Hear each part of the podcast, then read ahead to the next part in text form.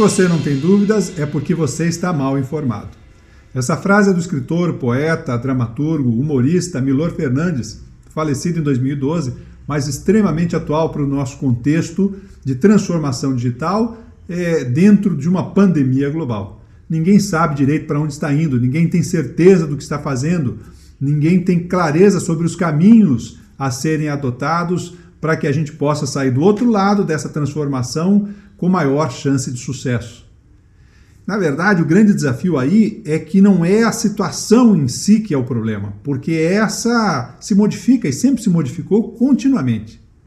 O que está em questão aqui é como você se relaciona com essa mudança, como você interage com o que está acontecendo e a sua capacidade de absorver essas transformações e se moldar a esse novo cenário. Essa mudança de mentalidade, essa mudança de mindset, ela vem sendo muito acelerada e nós não estamos acostumados com isso. O nosso cérebro gosta de nos colocar em rotina, já sabemos. A nossa forma de atuar normalmente era forma, a partir de uma formação técnica, entregando soluções técnicas. Agora precisamos desenvolver competências relacionais, precisamos melhorar a nossa relação com os outros, precisamos melhorar a relação consigo mesmo, precisamos entender mais as nossas emoções, enfim. Afinal de contas, o que é que eu preciso fazer?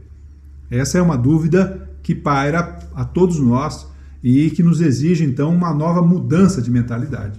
Esse canal é uma realização do Software Mental com patrocínio e apoio técnico da Atena Media. Queremos preparar você para lidar com os desafios do século XXI. Entre no site softwaremental.com.br, experimente o diagnóstico de mindset e nos diga o que achou.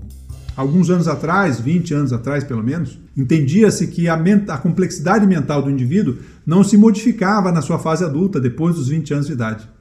Hoje já se sabe que nós temos pelo menos três níveis diferentes de complexidade mental e que nós podemos modificar a nossa complexidade mental justamente para melhorar a nossa capacidade de adaptação a momentos de transformação. Esse é o nosso grande desafio. Como mudar a minha mentalidade, como mudar a minha forma de enxergar e se relacionar com as coisas. Num mundo mais previsível, num mundo mais estável, num mundo mais técnico, onde os processos todos eram muito bem definidos, a minha capacidade de atuação estava justamente na minha aderência a essa rotina, a esses procedimentos.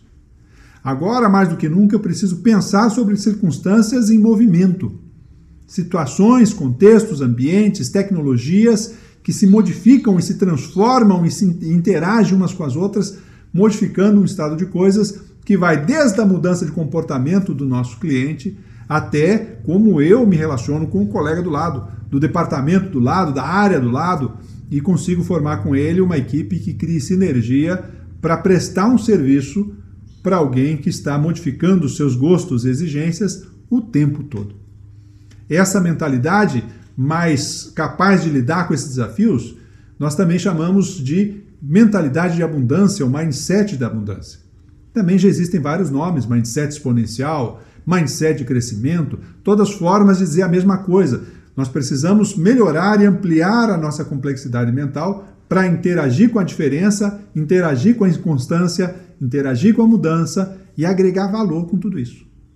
Esse é o nosso grande desafio, essa é a nossa principal meta, ou perspectiva, pelo menos, para atuar nos próximos capítulos dessa nossa história global. Essa nova mentalidade mais ampla é formada por três pilares. O primeiro deles, a capacidade de inovar. O segundo, a capacidade de lidar com o diferente. E o terceiro, a capacidade de ter relacionamentos positivos. Vamos falar um pouquinho de cada um deles. Na capacidade de inovar, por que, que isso se tornou tão importante?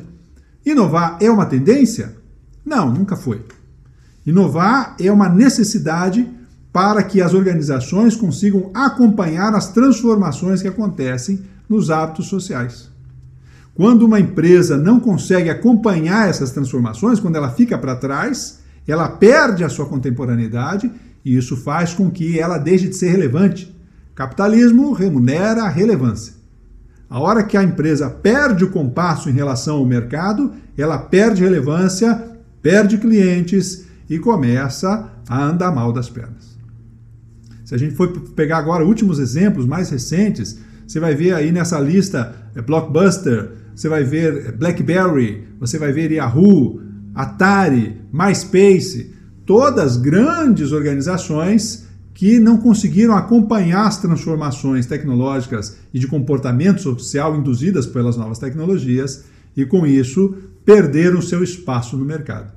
Inovar não é uma tendência, inovar é uma necessidade para que a empresa consiga ser contemporânea e, se possível, é, formar a próxima onda do comportamento social para que, com isso, ela se torne pioneira, líder de mercado e por aí vai. Mas uma organização não inova se as pessoas que constituem essa organização não tiverem a capacidade de abrir a sua mente para o novo, para o diferente, para enxergar as coisas além do óbvio. É preciso que haja, então, uma predisposição geral dentro da organização, em todos os níveis, para que a gente comece a olhar as coisas por uma outra perspectiva, nos dando a oportunidade de tentar pensar coisas diferentes. Por que, que isso não é fácil? Porque normalmente nós temos uma autocrítica muito grande, queremos ser aceito, queremos fazer parte e às vezes achamos que o nosso erro revela incompetência, que o nosso erro não vai ser bem visto, que vai ser criticado, que eu posso ser inclusive penalizado por isso e as pessoas muitas vezes é, se castram da possibilidade de ter novas ideias ou de tentar enxergar as coisas de uma forma diferente. Continuam fazendo mais do mesmo. E se continuar assim, essa organização não tem futuro. Capacidade de inovar, então, é uma capacidade fundamental para esse novo cenário.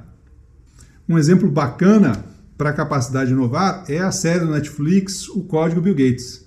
Uma das coisas que me chamou muita atenção, o quanto que ele foi incansável e continua sendo incansável em buscar novas soluções.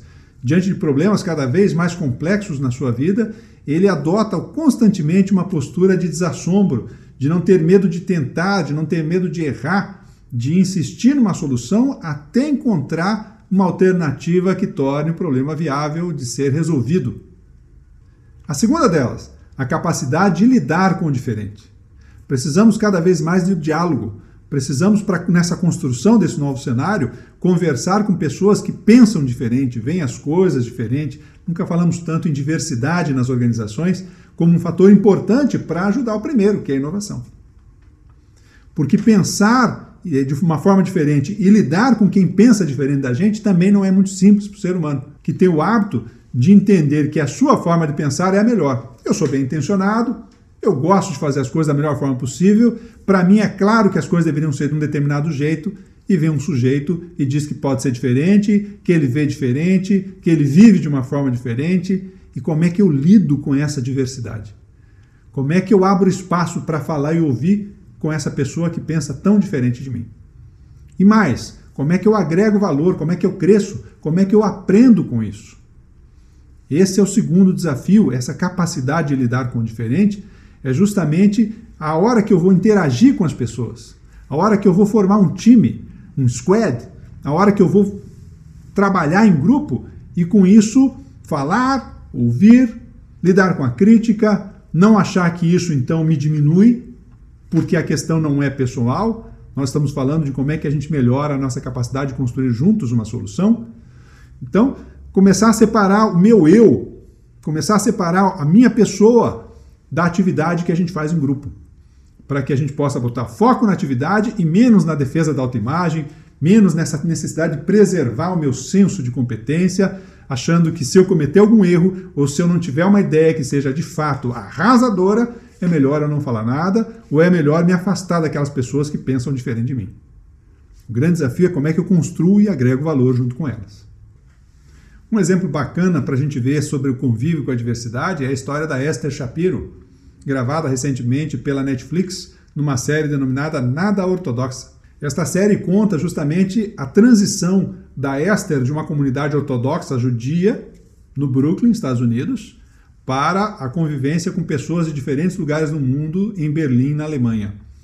E é muito bacana a gente ver o respeito das pessoas para conviver com as diferenças, cada um dentro das suas características, dentro da sua visão de mundo, dentro das suas peculiaridades, e como aos poucos eles vão convivendo e se respeitando e formando um grupo de amigos muito próximos e com excelente convívio. E a terceira delas, a capacidade de ter relacionamentos positivos. Como é que eu funciono bem em equipe? Como é que eu consigo fazer parte de equipes de alta performance onde a sinergia se torna uma competência tão importante? Entra aí sim a empatia, muito citada em muitos lugares. A empatia, que é a capacidade justamente de eu entrar em contato comigo para eu entender e criar espaço para que o outro pensa, para que o outro acha e eu poder interagir melhor com ele, entender melhor as suas necessidades na construção de melhores acordos. Eu preciso ter uma convivência mais sadia e isso depende, por exemplo, da minha autoestima. Se eu não trabalhar bem a minha autoestima nesse contexto, é, muitas vezes eu vou me sentir preterido ou mais preocupado em resolver os meus problemas do que colaborar com os resultados coletivos do grupo. Eu preciso aprender melhor com o grupo.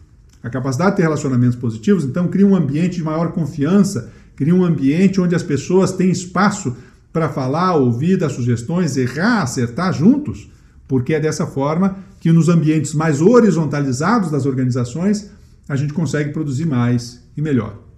Como dica para desenvolvimento da capacidade de relacionamentos positivos, eu indico aqui o livro Agilidade Emocional da Susan David, uma sul-africana, que descreve a partir da própria vivência dela e do interesse dela pelo tema da agilidade emocional é, vários exemplos muito ricos dessas habilidades ou competências que temos que desenvolver para poder interagir bem em sinergia com os outros.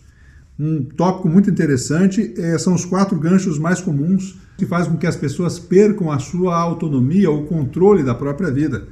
Um deles me chamou muito a atenção aqui, a mentalidade de macaco, que é aquela pessoa com a mente tagarela o tempo inteiro e ela então não consegue abrir espaço de fato para organizar suas ideias e ao mesmo tempo entender organizadamente as ideias dos outros. Essas três capacidades, a capacidade de inovar, a capacidade de lidar com o diferente e a capacidade de ter relacionamentos positivos não se aplica só na empresa, se aplica em qualquer lugar. Por quê? Porque aonde nós vamos, estamos nos relacionando cada vez mais com as pessoas num mundo que tecnologicamente unido, integrado, aproxima as diferenças e faz com que a gente precise cada vez mais se preparar para lidar com uma fase contínua de transformações aceleradas. Por hoje ficamos por aqui. Um abraço.